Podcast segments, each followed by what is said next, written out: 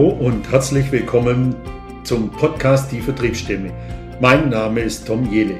Vielleicht kennt ihr mich und die Vertriebsstimme schon. Im Podcast spreche ich über alle Fragen zum Thema Vertrieb. Und damit ich das nicht alleine tun muss, lade ich mir jede Woche tolle und inspirierende Gäste ein. Wir reden über das Verkaufen und natürlich auch über persönliche Themen und Geschichten. Und jetzt geht's los.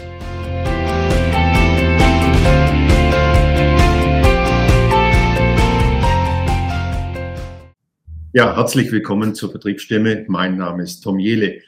Ja, heute wieder mit einem spannenden, inspirierenden Gast, dem Jörg Stermann, Geschäftsführer der Sieber GmbH, der Viking Modellbau und der Töllis bei SICO mit Sitz in Lüdenscheid.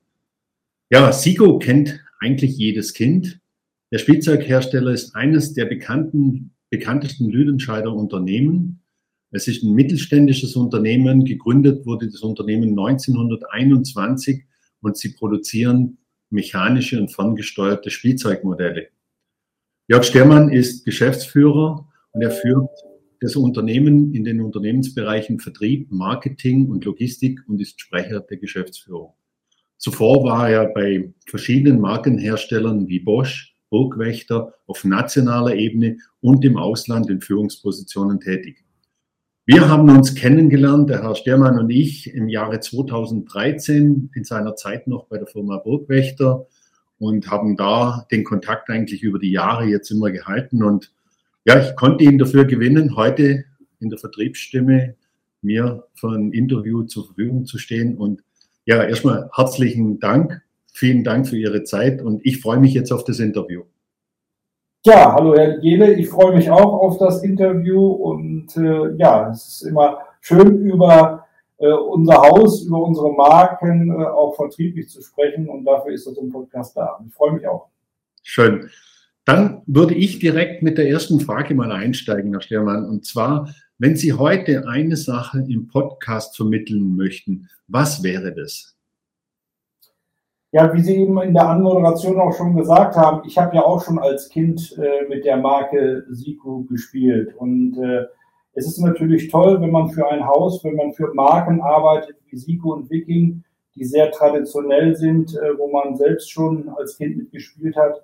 Und wenn, wenn man generationsübergreifend äh, kleine wie große Fans glücklich machen kann. Und das ist natürlich nicht nur für mich, sondern auch für unsere verbundenen Kolleginnen und Kollegen im gesamten Team der tägliche Anreiz. ist natürlich auch harte Arbeit, aber äh, wir versuchen kleine und große Fans glücklich zu machen und dafür stehen unsere Marken und unsere Produkte. Und äh, die, die kleinen und großen Fans, ich habe auch so mal recherchiert, sie haben ja eine riesige Fanbase auch für, für die Produkte von dem Unternehmen von, von, von der SIKU.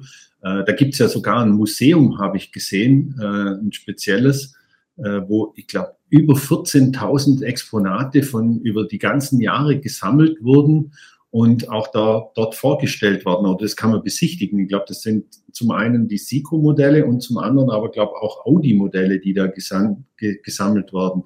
Das steht auf, auf eurer Homepage und ich, ich fand das extrem interessant, dass es da so eine Fanbase gibt. Ja, wir haben natürlich äh, äh, über Generationen, wie eben schon gesagt, äh, unsere Fangemeinde und wir haben hier in Lüdenscheid ein Museum. Äh, sind Sie gerne und alle Zuhörer eingeladen, äh, uns zu besuchen. Ist natürlich aufgrund der Corona-Lage momentan nur eingeschränkt möglich. Aber äh, wir haben unsere, unser Museum für Sie geöffnet. Man kann sehr, sehr viel über die Historie des Hauses SIPA, der verbundenen Marken, Siku und Viking lernen. Man kann natürlich auch alle unsere Produkte bespielen, also auch für die Kleinen ist was dabei. Sie können direkt äh, die Produkte testen und Sie können natürlich auch dort vor Ort, äh, wenn Sie mögen, die Produkte auch äh, erwerben. Ein Shop ist eben also auch noch da dran. Und wir sind sehr, sehr stolz auf unser Museum und unsere Firmengeschichte. Mhm. Ja, echt wirklich spannend. Also, wenn es irgendwann die Lage zulässt, würde ich mir das auf jeden Fall gerne mal anschauen. Äh, das interessiert mich schon.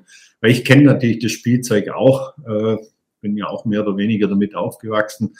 Und äh, kenne es eigentlich auch ganz gut.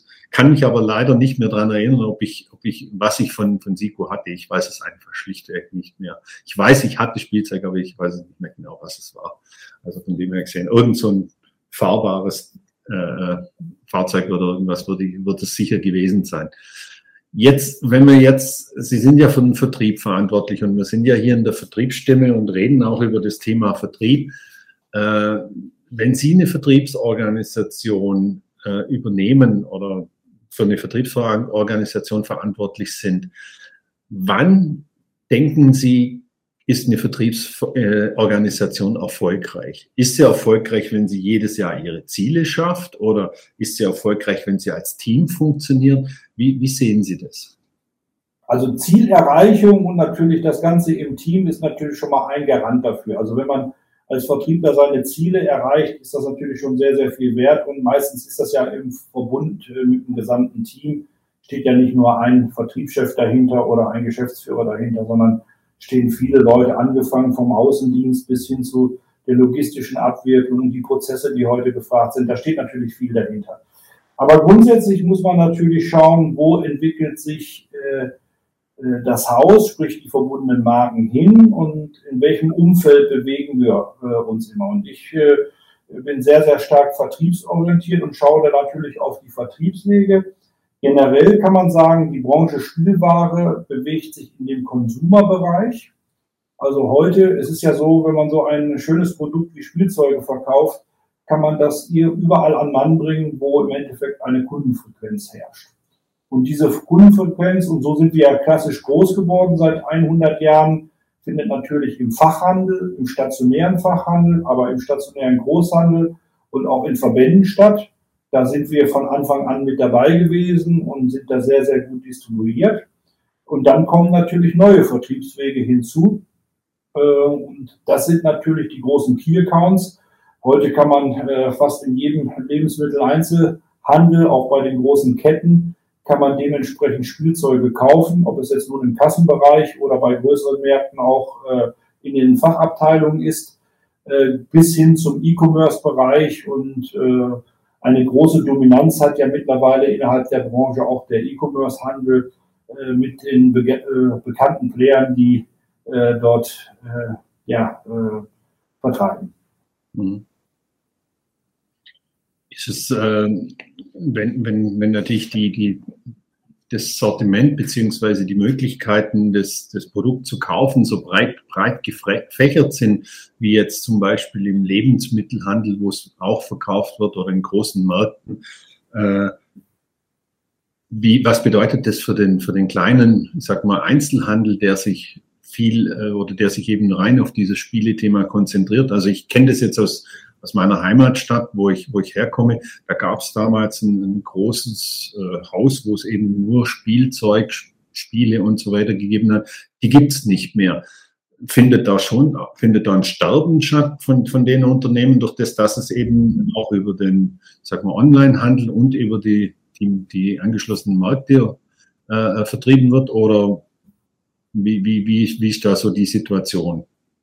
Ja, also es, es gibt ja schon diese Begrifflichkeit, äh, ich war ja, Sie hatten es ja in der Anmoderation gesagt, ich war ja auch für andere Branchen tätig, ob es nun der äh, Werkzeugbereich oder auch der Sicherheitsbereich war. Und die Themen sind eigentlich überall gleich. Äh, natürlich äh, findet eine Veränderung der Vertriebswege sehr, sehr stark statt. Und da hat natürlich der stationäre Handel drunter zu leiden. Mhm. trotzdem würde ich nicht von einem Sterben sprechen. Es wird eine Ausdünnung stattfinden es werden weniger werden, aber diese, äh, die überbleiben oder die, die entsprechend sich spezialisiert haben, äh, die werden das auch schaffen und die werden natürlich auch in ihrem Bereich ein Portfolio anbieten, was für den Endkunden interessant äh, ist. Mhm. Und heute sagt man ja auch, der stationäre Handel ist sehr, sehr stark hybrid aufgestellt, äh, ist also nicht nur stationär, sondern ist auch im E-Commerce-Bereich tätig oder online tätig, angefangen ich meine, von einer Webseite braucht man heute nicht mehr reden, dass man die haben sollte, sondern auch von einem Verkauf, äh, einem hybriden Verkauf, der stationär und online stattfindet. Das gilt natürlich genauso auch für die großen Ketten, die heute auch, äh, selbst Discounter haben ja heute einen hybriden Handel und äh, er besteht ja nicht nur aus, aus dem stationären Discountgeschäft, sondern auch äh, gibt es dort einen Onlinehandel. Und äh, da muss man sich eben bewegen. Und wir können uns glücklicherweise mit unseren Produkten äh, in alle Bereiche, in allen Bereichen bewegen. Wir haben aber auch Mitnahmeartikel, also wenn man ein kleines Spielzeugauto nimmt, das kann natürlich genauso im Kassenbereich stehen und dann wird es eben einfach mitgenommen. Und ich glaube, die Chance für den Fachhandel, für den äh, qualifizierten Fachhandel ist es, eine Beratung äh, stattfinden zu lassen und eine gewisse Breite zu haben und eine Erklärung auch zu den Endkunden zu haben, die natürlich umfangreicher ist als äh, bei einem klassischen Lebensmittelhändler, wo es eben einfach nur ein Mitnahmeartikel ist. Hm, hm.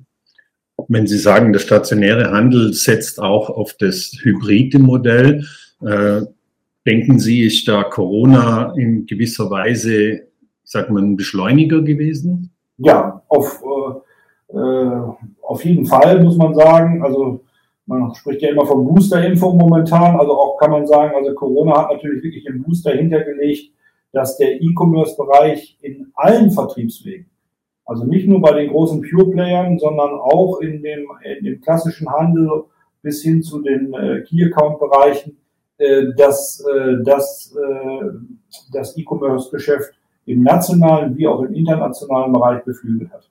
Hm.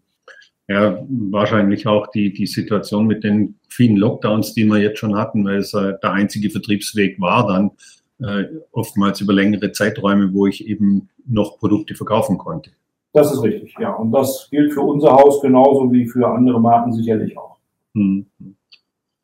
Wenn Sie, wir haben ja vorher gesagt, äh, ab wann eine Vertriebsorganisation erfolgreich ist, wie würden Sie Erfolg generell definieren?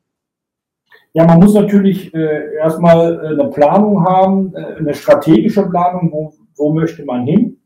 Die ist natürlich sehr viel grob gefächert, wo möchte man die nächsten Jahre äh, seine Produkte oder seine Marken äh, hinbringen. Ähm, und dann muss man natürlich die kurzfristige Planung äh, und, und, mittelfristige Planung machen. Das heißt, welche Ziele steckt man sich und äh, äh, mit welchem Team äh, erreicht man eben äh, diese Ziele.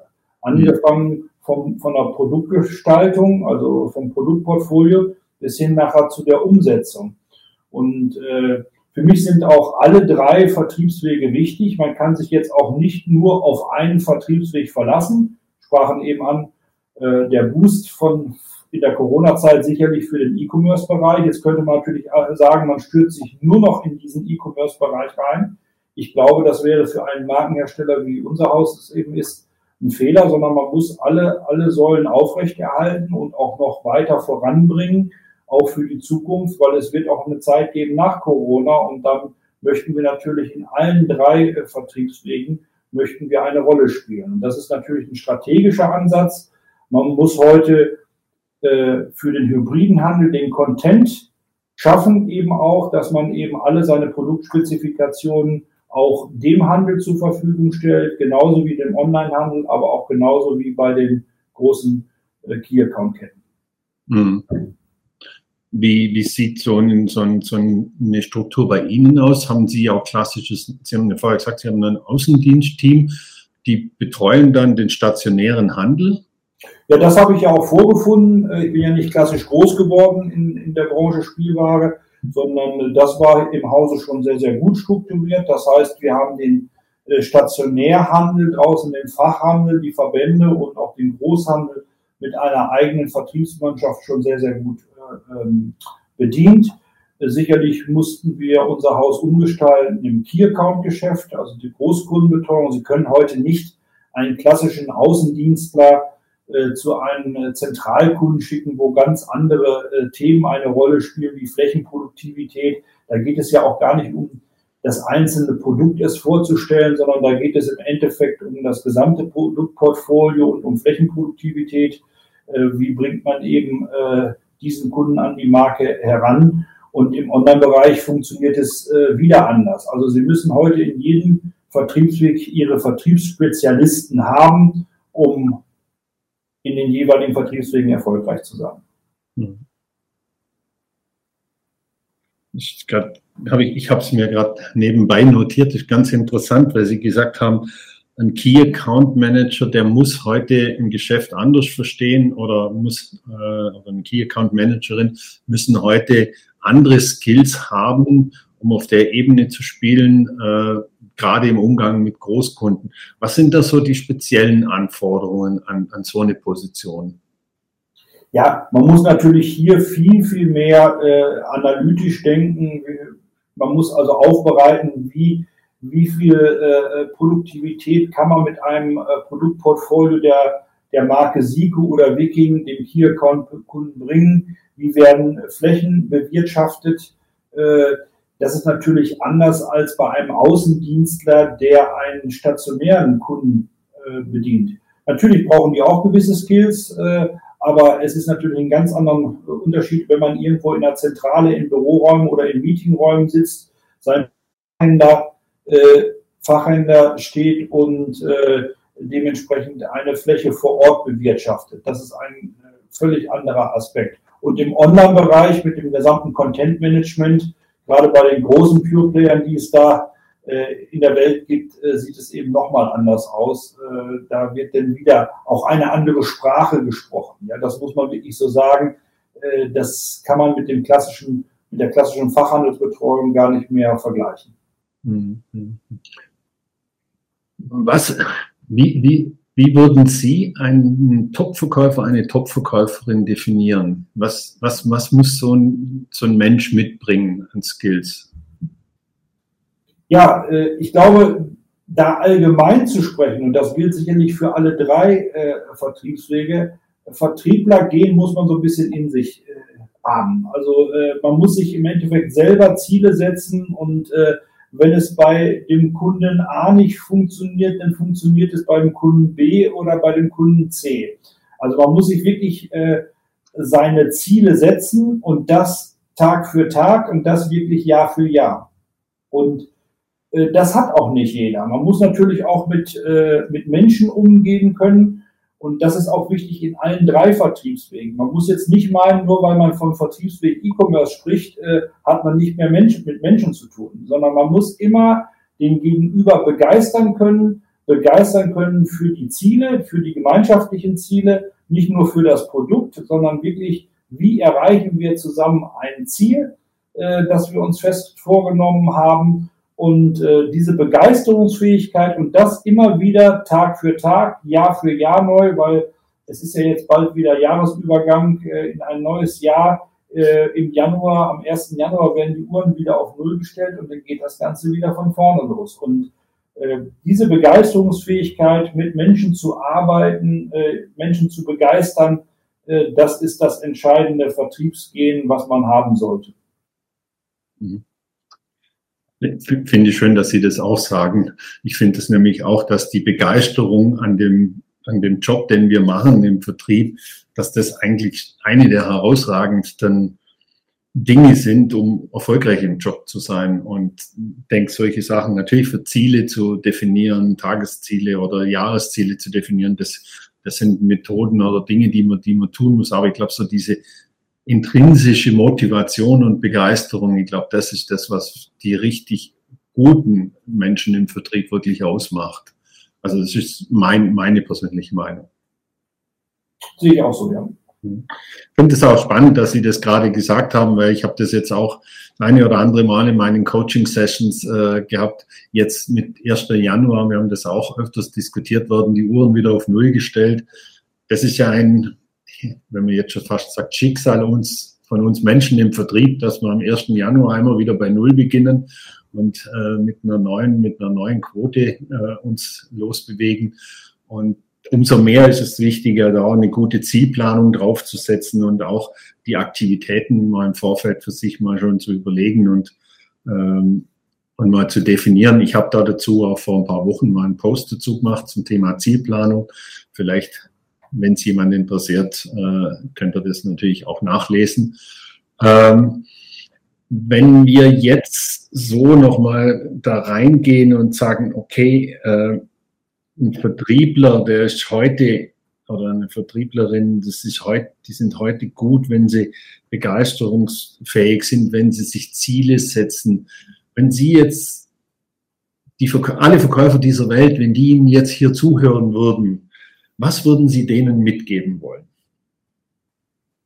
Ja, es ist, äh, was ich auch immer unserer Mannschaft äh, äh, versuche mitzugeben, ist es auch so ein bisschen ein Gefühl von, es ist, gibt jetzt auch nicht nur ein Ziel, zum Beispiel, wir möchten jetzt mit einem Produkt äh, extrem viel Umsatz machen, sondern wir haben ein Markenportfolio.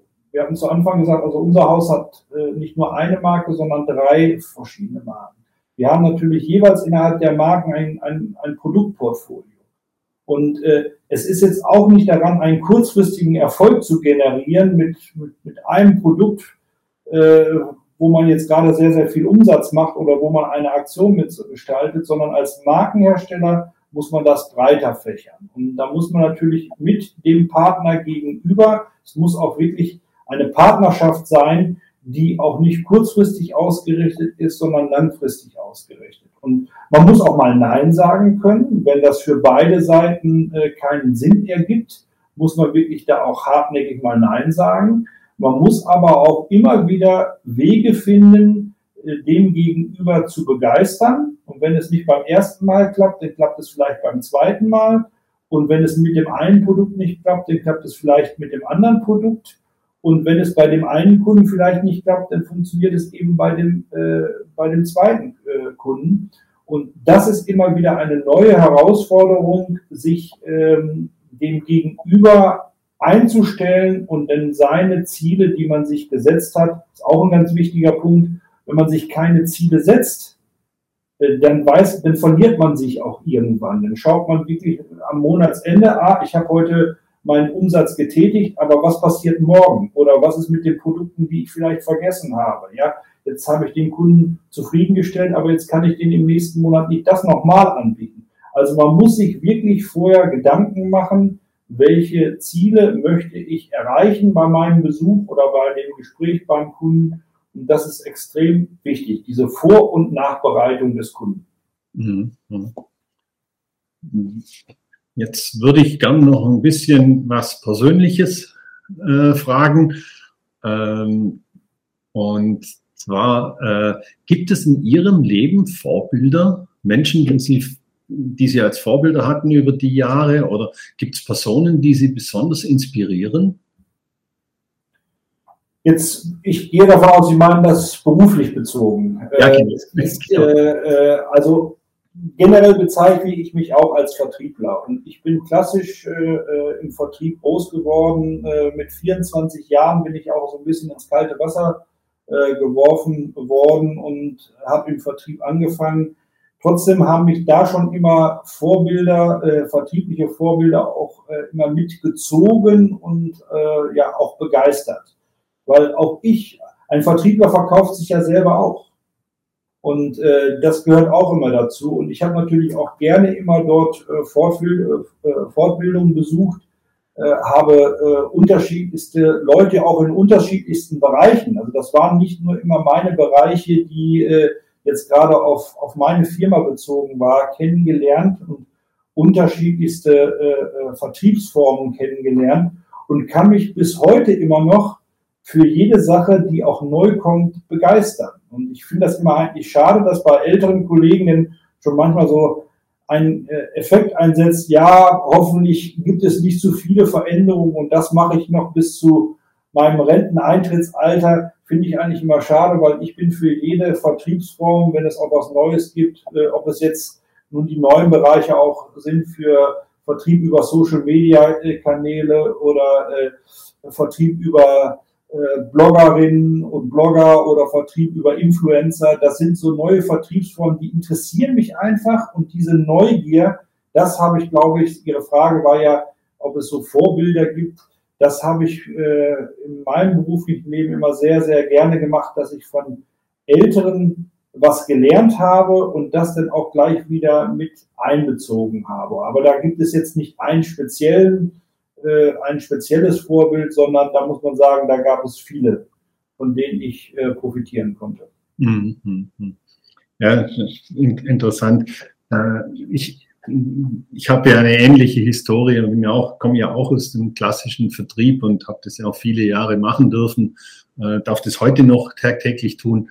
Und äh, ich hatte auch immer wieder so Menschen, die mich ein Stück weit begleitet haben. Und ein, ein guter Bekannter von mir, der hat mir mal so eine, so eine so ein Bild da dazu gegeben, der hat zu mir gesagt, das ist wie wenn man in einem Zug sitzt, in seinem eigenen Lebenszug und der hält halt an verschiedenen Stationen an und manchmal steigt jemand zu, der begleitet einen dann ein Stück weit und gibt ihm wertvolle Inspiration und, und Wissen und der steigt dann irgendwann vielleicht wieder aus. Und so sehe ich die Dinge jetzt auch, wenn ich einen Mentor hatte, der mich begleitet hatte oder wenn ich einen Vorgesetzten hatte, der mich extrem gefordert hatte, dann habe ich immer so dieses Zugbild mittlerweile im Kopf. Das passt ja vielleicht auch ganz gut so zum Spielzeug irgendwie dazu. Das, das ist richtig. Also das immer wieder äh, neu einsteigen und das eben auch mitnehmen und äh, dann wieder ein neues Ziel ansteuern, ob es jetzt nur ein Zug ist oder mit anderen äh, Dingen, wie man sich das äh, bildlich vorstellt. Es ist aber ein ganz gutes, äh, gutes Beispiel, was Sie da haben. Ich, ich, fand das, ich fand das einfach ein schönes Bild, was, was er mir da mitgegeben hat damals. Ähm, ja, wir sind jetzt schon äh, knapp an der halben Stunde dran, oder beziehungsweise sind eigentlich schon dran an der halben Stunde. Ähm, ich hätte noch meine Abschlussfrage an Sie, und zwar, was war der schönste Tag in Ihrem bisherigen Berufsleben? Wenn Sie es, ich schränke es ein, wenn Sie es auf einen Tag reduzieren können, aber es kann auch ein, schöner Umsatz oder ein schöner Neukunde, den man gewonnen hat, äh, oder eine Woche sein, was auch immer. Wenn Sie sich da so zurückerinnern, Ihre erste, der erste Gedanke, der kommt, was war so der schönste Tag? Ja, ist natürlich jetzt schwer rauszugreifen jetzt äh, aufs berufliche und äh, auf das Thema Vertrieb.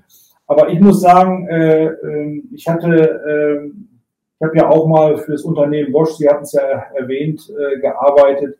Und als ich dann die Chance äh, bekam, auch äh, eine andere Kultur kennenzulernen, wie der Vertrieb dort läuft. Also ich bin dann äh, fürs Hause Bosch auch nach Asien gegangen.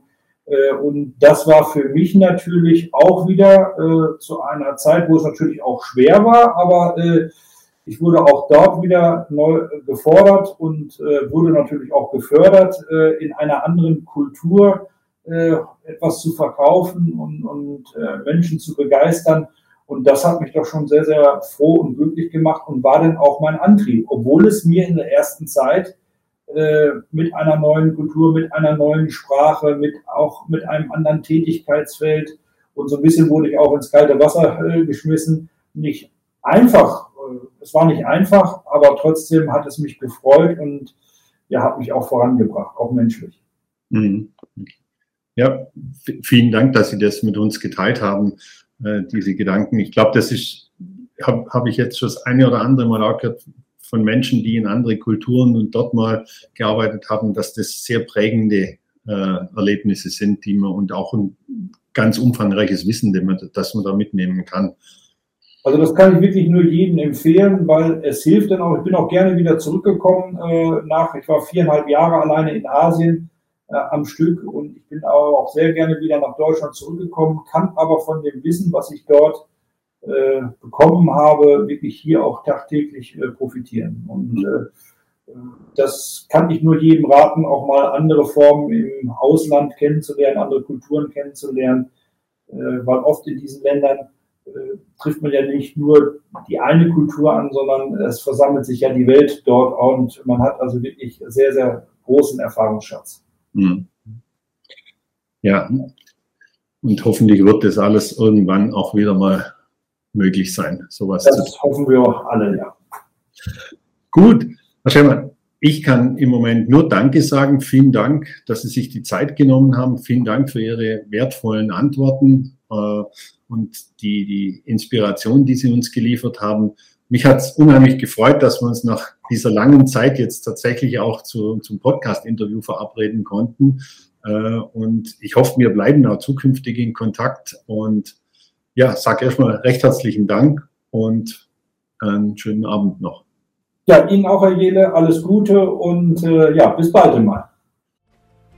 Schön, dass du den Podcast bis zum Ende angehört hast. Wenn dir diese Folge gefallen hat, dann kannst du den Podcast gerne abonnieren.